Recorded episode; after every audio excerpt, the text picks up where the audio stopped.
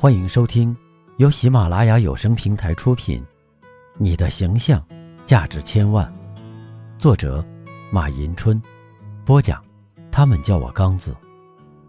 欢迎订阅这本专辑，并将它分享给更多的朋友。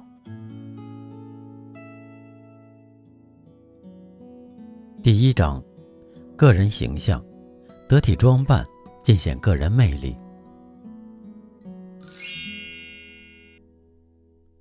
第五篇，把自己当成一道风景。第一，良好的行姿。一，男性走姿。男性走路的姿态应当是：昂首闭口，两眼平视前方，挺胸收腹，上身不动，两肩不摇，两臂在身体两侧自然摆动。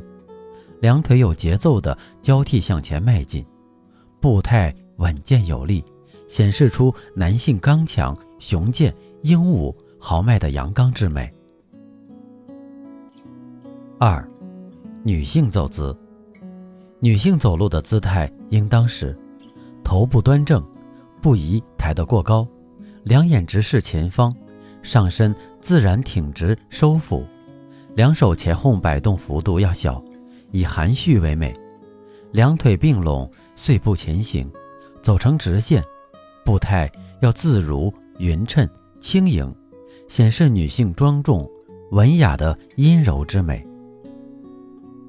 三，基本规范，无论男女，走路都应注视前方，不要左顾右盼，不要回头张望，走路时脚步要干净利索，有鲜明的节奏感。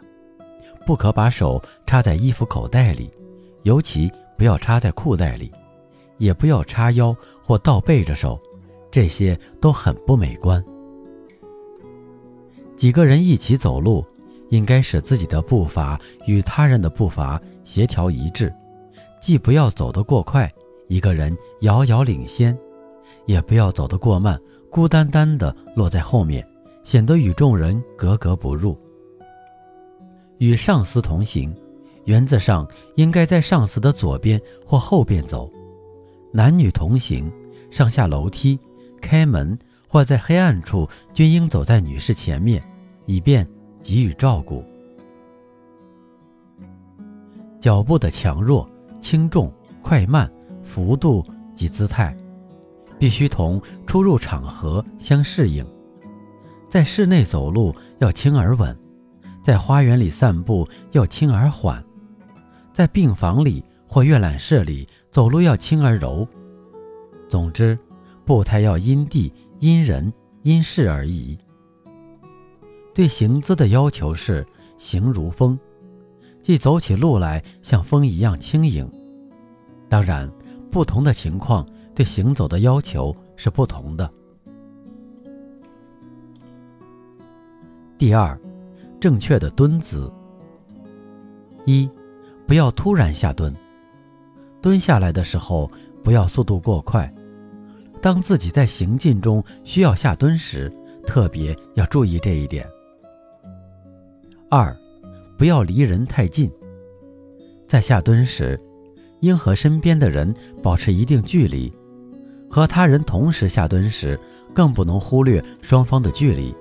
以防彼此迎头相撞或发生其他误会。三，不要方位失当，在他人身边下蹲时，最好是和他人侧身相向，正面面对他人或者背部面对他人下蹲，通常都是不礼貌的。四，不要毫无遮掩，在大庭广众面前。尤其是身着裙装的女士，一定要避免下身毫无遮掩的情况，特别是要防止大腿岔开。五，不要蹲在凳子、椅子上，有些地方有蹲在凳子或椅子上的生活习惯，但是在公共场合这么做的话是不能被接受的。日常生活中，蹲下捡东西或者系鞋带时。一定要注意自己的姿态，尽量迅速、美观、大方，应保持大方端庄的蹲姿。第三，手势礼仪。一，简洁明确。手势的运用要能使人看清、看懂，并能根据你的手势领会你的心理，不能含糊不清。二，动幅适度，运动轨迹柔和协调。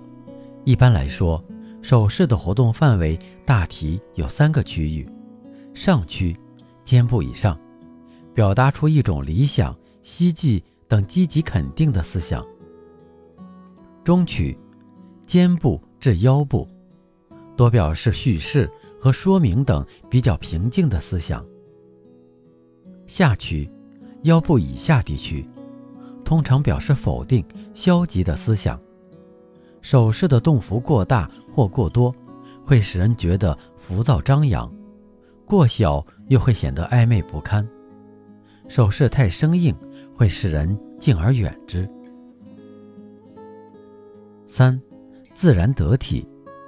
手势要与语言表达相一致，要符合对象、场合的需要，不能刻意模仿别人的手势。以免妨碍自己思想感情的表达。四，和谐统一。手势要与整个面部表情和谐一致，下意识的动作要坚决避免。同时，应注意在不同国家、不同民族，手势的意义也各不相同。五，注意区域性差异，不同国家。不同地区、不同民族，由于文化习俗的不同，手势的含义也有很多差别，甚至同一手势表达的含义也不相同。所以，只有了解手势表达的含义，才不至于无事生非。当然，人体是一个有机整体，各个部位是相互配合、互相协调的，同时。也是变化多端的，手势应该在实践中综合掌握、灵活运用。手势传情达意的工具，它集形象、情意、指示等多种表达功能为一体，是日常交际中使用频繁的体姿语。不同的手势表达不同的含义，如果能够恰当的运用手势表达情意。会为交际形象增辉。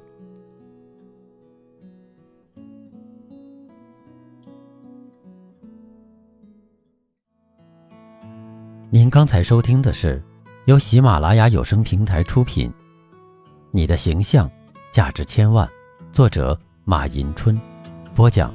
他们叫我刚子。如果你喜欢这个专辑，欢迎订阅，并将它分享给更多的朋友。感谢您的收听。